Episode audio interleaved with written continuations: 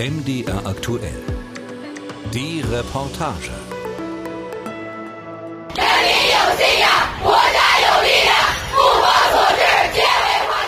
Es sind diese Szenen, die die chinesische Regierung in den Staatsmedien feiert. Unter Fahneneid kommen Zehntausende Helferinnen und Helfer aus verschiedenen Landesteilen nach Shanghai im Kampf gegen das Virus. Es ist die größte nationale Mobilisierungsaktion seit dem ersten Corona-Ausbruch seit Beginn der Pandemie vor zwei Jahren in der Stadt Wuhan.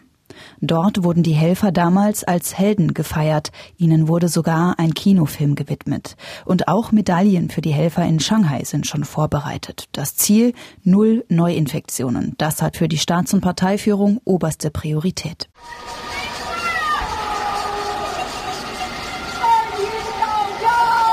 Ende April.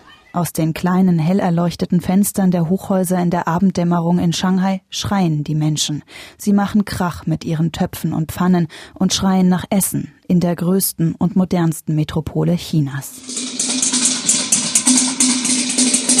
Es sind außergewöhnliche Szenen in China, die in den Staatsmedien nicht gezeigt werden.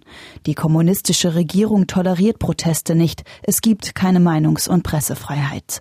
Doch für manche Menschen geht es während des Lockdowns um Leben und Tod. Mehr als 25 Millionen Menschen in der Finanz- und Hafenmetropole sind in ihren Häusern und Wohnungen eingesperrt, teils mit Zäunen und Barrikaden vor den Eingängen. Wohnungstüren sind teilweise versiegelt. Die Menschen dürfen auch nicht einkaufen gehen. Es geht um existenzielle Bedürfnisse wie Essen und Trinken. In den vergangenen zehn Tagen haben wir fünf neue Fälle in unserem Gebäude gehabt. Wir dürfen die Wohnungen nicht verlassen und auch keine Einkäufe online machen. Aber wenn wir nicht online bestellen können und auch keine Lebensmittelpakete von der Regierung bekommen, was sollen wir essen? fragt diese Frau in einem Telefonat mit den zuständigen Behörden in ihrem Stadtviertel im Zentrum Shanghais. Die Aufzeichnung verbreitet sich in den sozialen Netzwerken wie so viele Videos, die Ähnliches zeigen und die von den Internetzensoren schnell wieder gelöscht werden. Was soll ich essen? Was soll ich trinken? Wo ist die kommunistische Partei? Soll sie mich doch holen kommen? Wo ist der Kommunismus? Was ist mit den einfachen Leuten? Die Wut wächst über Wochen des Lockdowns. Die Geduld nimmt ab. Fünf Tage Lockdown waren angekündigt. Für viele sind es schon mehr als sieben Wochen. In einem Lockdown, den die meisten Menschen in Shanghai nicht erwartet haben. Dass er bald gelockert werden soll, das glauben viele nicht. Zu vieles wurde bereits angekündigt und doch nicht eingehalten. Rückblick. 26. März, ein Tag vor Ankündigung des großen Lockdowns. In der täglichen Pressekonferenz der Stadt zur Corona-Lage heißt es, ein Lockdown, das geht nicht. Warum nicht? Weil diese Stadt Shanghai zu wichtig ist für die chinesische Gesamtwirtschaft. Doch der Lockdown kam. Die hochansteckende Omikron-Variante des Coronavirus hat Shanghai überrollt und auch die Logistik, wie die Stadt später zugibt. Sie sei auf diesen Ausbruch nicht vorbereitet gewesen. Mit Mitte April in der Spitze fast 30.000 Neuinfektionen am Tag. Die ersten Wochen ein Chaos. Die Regierung will mehr als 25 Millionen Menschen mit Lebensmitteln versorgen. Doch es gibt zu wenige Lieferanten. Der Lockdown macht es für Lastwagenfahrer nahezu unmöglich, in die Stadt reinzufahren. Und auch in der Stadt selbst fehlen zunächst die Helfer. Das medizinische Personal der Krankenhäuser ist nahezu komplett in die Massentests eingebunden. Notfallambulanzen sind weitgehend geschlossen. Hilfehotlines sind überlastet. Die Menschen fühlen sich nicht informiert. 刚做两趟阴性的就可以出来了。 Die Regierung in Shanghai hat keinen Plan und macht jeden Tag etwas anderes. Sie hat sich noch nie um das Wohlergehen der Anwohner gekümmert. Wir dürfen unsere Wohnungen nicht verlassen, aber die Vorräte in unseren Kühlschränken werden von Tag zu Tag weniger. Wir rufen die Hotline-Nummer an, die sie uns gegeben haben, aber die ist immer besetzt. Meine Eltern brauchen Medikamente, aber die Leute von der Regierung haben uns einfach gesagt, dass sie nicht helfen können.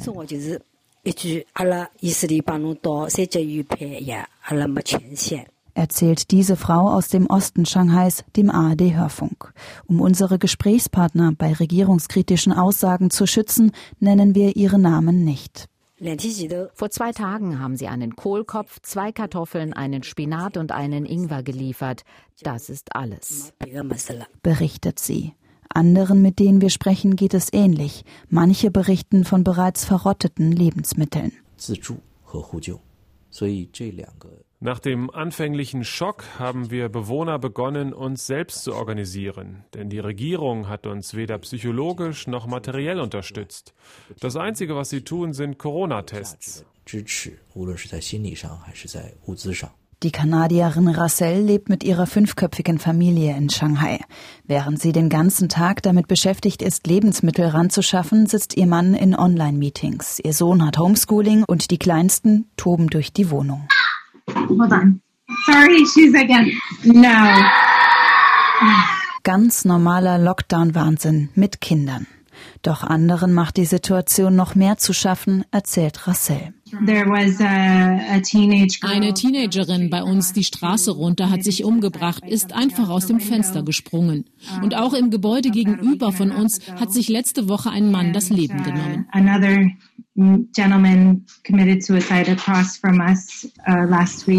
Während des Lockdowns in Shanghai sind zudem Menschen gestorben, weil sie nicht medizinisch behandelt wurden. So sind Fälle von zum Beispiel Asthmakranken, Dialyse- und Krebspatienten bekannt. Das hat in der Bevölkerung für sehr viel Unmut gesorgt. Es ist eine sehr schlimme und extreme Situation. Menschen, die medizinische Versorgung brauchen, können diese während des Lockdowns nicht bekommen. Die Behörden standen unter Druck. Mitte April haben sie beschlossen, Notfallambulanzen wieder zu öffnen. Doch nicht immer durften die Menschen zum Arzt. Die Menschenrechtsorganisation Human Rights Watch kritisiert den erschwerten Zugang zu Lebensmitteln und medizinischer Versorgung scharf. Die Regierung kann nicht einfach tun, was sie will. Wenn sie einen Lockdown verhängt, dann muss sie gewährleisten, dass Menschen immer noch Lebensmittel, Trinkwasser, Medizin und medizinische Behandlung für andere Krankheiten als Covid-19 erhalten sagt Sophie Richardson. Sie ist bei Human Rights Watch für China zuständig. Eine andere Sache ist der begrenzte Zugang zu Informationen. Erstens, was Menschen in China wissen können darüber, was die Regierung gerade macht, und zweitens, was sie sagt, im Gegensatz dazu, was tatsächlich passiert. Zum Beispiel, dass Mitte April bereits Lockerungen angekündigt, aber nur teilweise umgesetzt oder wieder rückgängig gemacht wurden.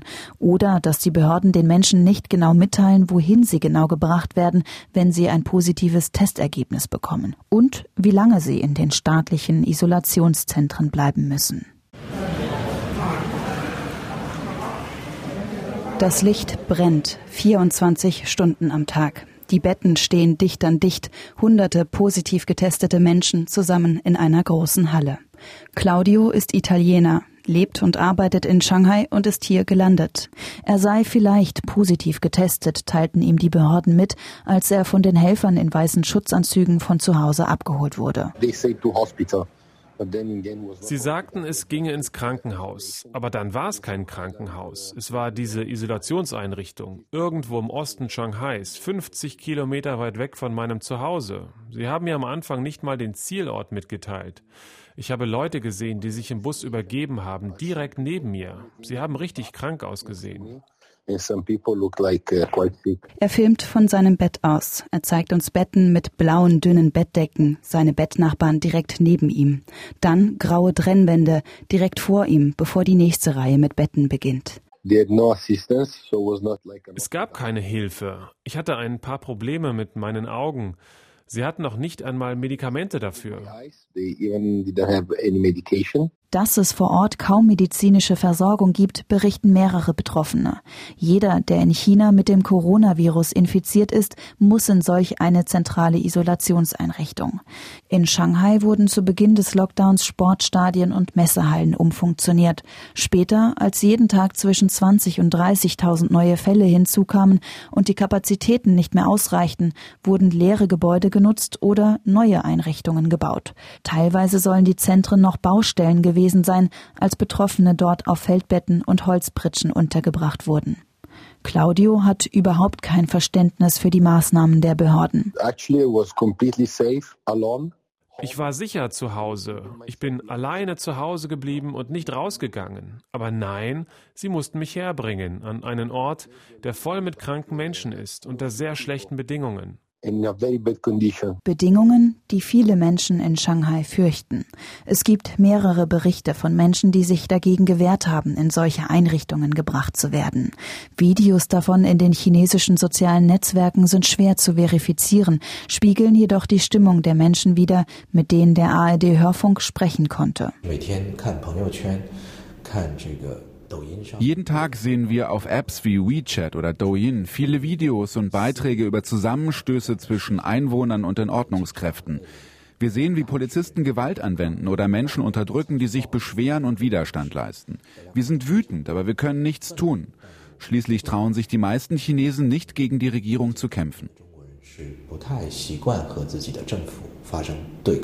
Der wochenlange Lockdown und der damit einhergehende Unmut könnte durchaus gefährlich werden für die kommunistische Partei, wenn auch nicht im revolutionären Sinne, meint Björn Alpermann, China-Wissenschaftler und Professor an der Universität Würzburg. Es sei ein Rückschlag für die kommunistische Partei, den sie sich ausgerechnet in diesem Jahr nicht leisten wollte, denn der chinesische Staats- und Parteichef Xi Jinping strebt in diesem Jahr eine weitere Amtszeit an. Im Moment äh, droht sich tatsächlich das Blatt zu wenden wenn es der Zentralregierung nicht mehr gelingt, das Versagen in der Pandemiebekämpfung jeweils auf die lokale Ebene abzulenken, dann kann es auch für die Führung Xi Jinpings ähm, in gewisser Weise gefährlich werden. Denn äh, gerade die Kommunistische Partei hat sich eigentlich dazu hinreißen lassen, ihr vergleichsweise gutes Abschneiden in dieser Corona-Vergleich ähm, als ein, eine systemische Frage zu deuten und damit politisch aufzuladen. Das heißt, es wurde gesagt, äh, wir unter der kommunistischen Führung der, der Partei haben es in China besser hingekriegt als die demokratischen Staaten des Westens. Und das droht jetzt tatsächlich äh, der chinesischen Regierung in gewisser Weise auf die Füße zu fallen. Vor allem in den sozialen Netzwerken versuchen die Menschen in Shanghai ihren Unmut auszudrücken. Doch vieles Kritische wird von den Internetzensoren schnell wieder gelöscht. Ein besonderes Phänomen war das Video mit dem Titel Die Stimmen des Aprils. Ein Zusammenschnitt von Telefonaten, Eindrücken und aufgezeichneten Gesprächen aus dem Lockdown-Monat April. 现在嘛，让我通知人家阳性，健康云上嘛是个阴性，我们都让人家打幺二三四五投诉健康云，搞什么搞嘛？现在现在连上海发布微微博上面都关闭评论。Dieses Video wurde an einem Tag innerhalb weniger Stunden immer wieder sehr hartnäckig geteilt. Ein Wettlauf gegen die Internetzensoren, die es immer wieder gelöscht haben, bis es am Ende nicht mehr zu sehen war.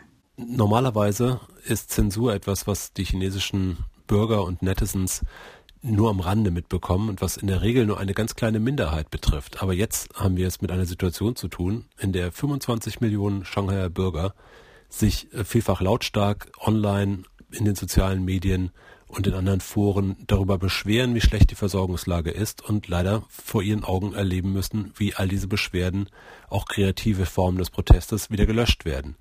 Das heißt, äh, eine ganz neue Erfahrung für diese Netizens, dass sie jetzt selber Opfer von Zensur werden, in einem bisher von ihnen sicherlich so nicht gekannten Ausmaß. Ein Ausmaß der Zensur, das sich für manche Shanghaier unbezwingbar anfühlt, wie uns dieser Mann erzählt.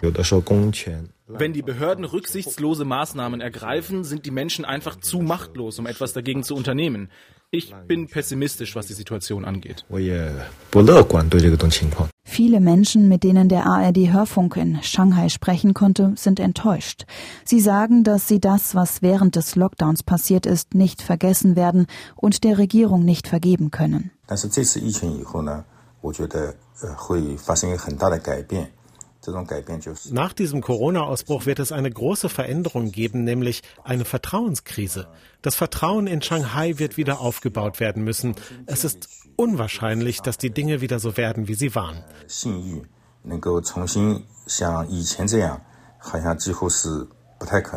Falls die Mehrheit in der mehr als 25 Millionen Metropole Shanghai so denkt, dann geht der deutsche Sinologe Björn Alpermann davon aus, dass es für die Zentralregierung in Peking schwierig wird, diesen Vertrauensverlust, diese Niederlage in einen Sieg gegen die Pandemie umzudeuten.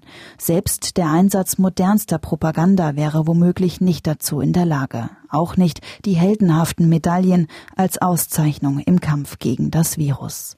Zumindest die Regierung in Shanghai feiert die sinkenden Fallzahlen als Erfolg. Der Corona-Ausbruch in Shanghai wurde wirksam unter Kontrolle gebracht. Der Kampf gegen das Virus ist ein Erfolg. So die Vizebürgermeisterin von Shanghai. Die Null-Covid-Strategie der chinesischen Staats- und Parteiführung steht im Gegensatz zu dem, was die meisten Länder derzeit tun. Corona-Maßnahmen lockern und beginnen mit dem Virus zu leben.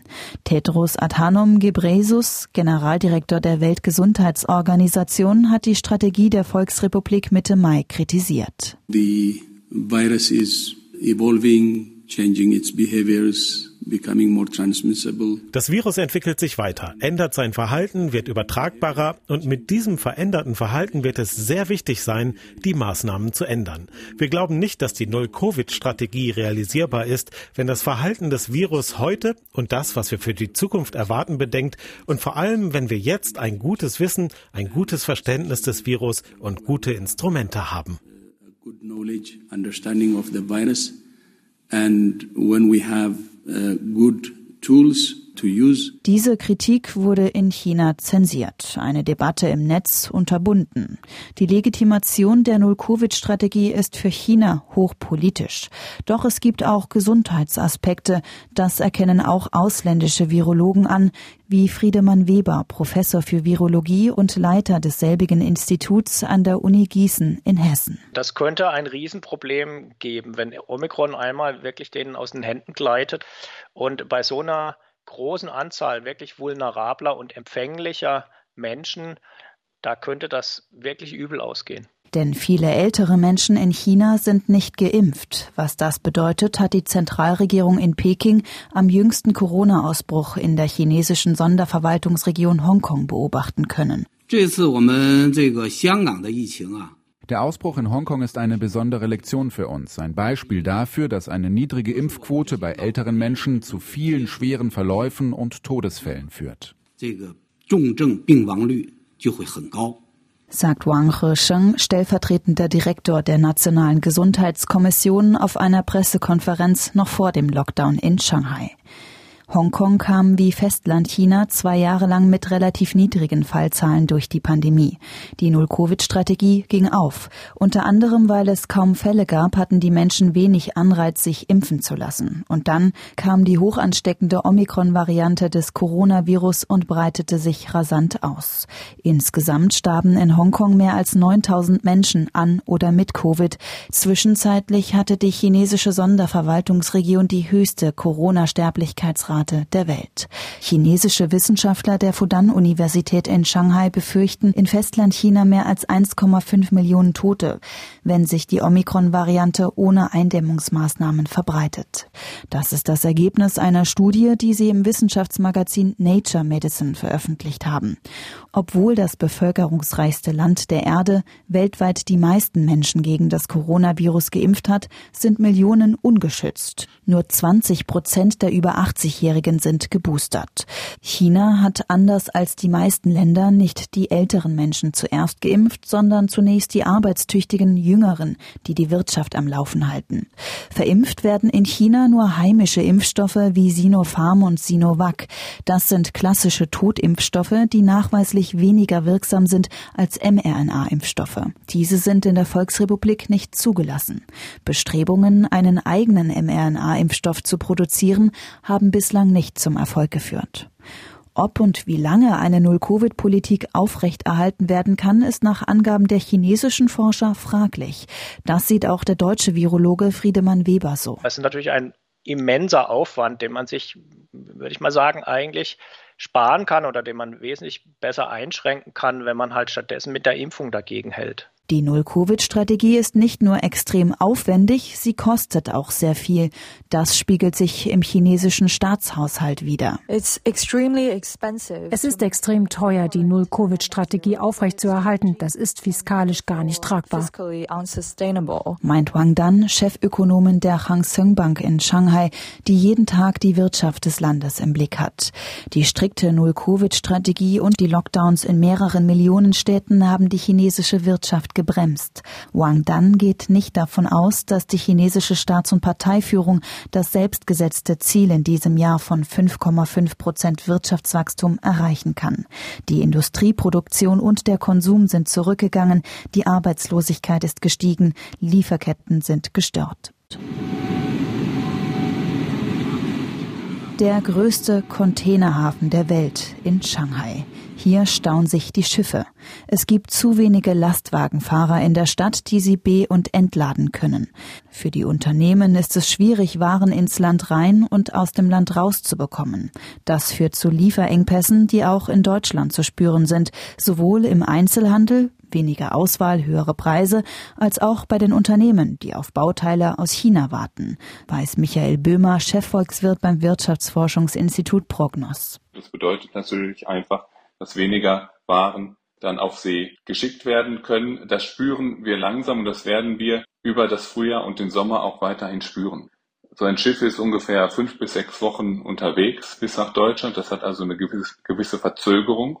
Und wir wissen aus den Erfahrungen aus der Pandemie, dass es eben nicht nur ein paar Wochen dauert, bis sich das irgendwie wieder einruckelt, sondern sich solche Lieferengpässe dann wirklich über viele Monate hinziehen können. Außerdem, bei den meisten Unternehmen in China steht die Produktion während der strikten Lockdowns still. Nur wenige haben eine Sondergenehmigung, um minimal weiter produzieren zu können. In einer Umfrage der Europäischen Handelskammer gaben die meisten Mitgliedsunternehmen in China an, dass sie weniger Umsatz erwarten als im Jahr zuvor. China wird weniger attraktiv als Investitionsort und für ausländische Fachkräfte. Auch das ergaben Umfragen der Kammern. Bettina Schönbehanzin von der Europäischen Handelskammer in Shanghai rechnet mit einem Exodus von Ausländern, die Shanghai und andere Städte in China verlassen wollen, sobald dies möglich ist. Es gibt natürlich auch diese Themen, die hier durch alle sozialen Medien gehen, dass Kinder von ihren Eltern getrennt werden, wenn sie positiv sind. Das wurde jetzt wieder teilweise zurückgenommen, dass wohl in besonderen Fällen die Eltern ihre Kinder bekleiden können. Aber ich denke, Sie können sich vorstellen, wie sehr das die Menschen hier beunruhigt. Und natürlich führt das dazu, dass Familien mit Kindern, dass Expats die Leute hier ihre Taschen packen. Einer von ihnen ist dieser 34-jährige Mitarbeiter einer deutschen Beratungsfirma, der mit seiner Familie mit zwei kleinen Kindern den Lockdown in Shanghai erlebt hat. Er möchte gerne anonym bleiben. Was passiert, ist halt für eine Familie tatsächlich was, wo wir persönlich sagen, dieses Risiko wollen wir nicht tragen. Man muss davon ausgehen, dass jetzt auch zukünftig man in irgendeine zentrale Quarantäneeinrichtung gebracht wird, wenn man selber betroffen ist. Wenn es dann auch noch die Kinder betrifft, dann wird es natürlich extrem unangenehm. Den Firmenstandort in Shanghai hat er selbst aufgebaut. Ob es gelingt, unter diesen Umständen einen Nachfolger zu finden, ist fraglich. Die strikten Corona-Maßnahmen halten viele davon ab, zum jetzigen Zeitpunkt eine Karriere in China anzustreben oder dort zu studieren. Für die 25-jährige Jamie Marker, die in Shanghai drei Jahre lang gelebt und studiert hat, war der Lockdown vor allem eines, beängstigend. Das war schon äh, nicht ohne einzuschlafen und zu denken, okay, habe ich genug Essen für die nächsten zwei Tage? Und etwas, was mir auch sehr Angst gemacht hat, war die Situation mit den Haustieren ähm, als dann die ersten Fälle gemeldet wurden, wo die Haustiere einfach zu Hause gelassen wurden und Menschen in die, in die sogenannten Quarantänecamps gebracht wurden, dass ich positiv teste und ich nicht meinen Hund rechtzeitig aus dem Haus bringen kann und zu irgendeiner einem Hundehotel oder zu einer Freundin oder einem Freund bringen kann. Sie ist froh, den Absprung geschafft zu haben. Mitten im Lockdown zum Flughafen, raus aus der internationalsten Stadt Chinas. Jetzt ist sie in Deutschland zusammen mit ihrem Hund.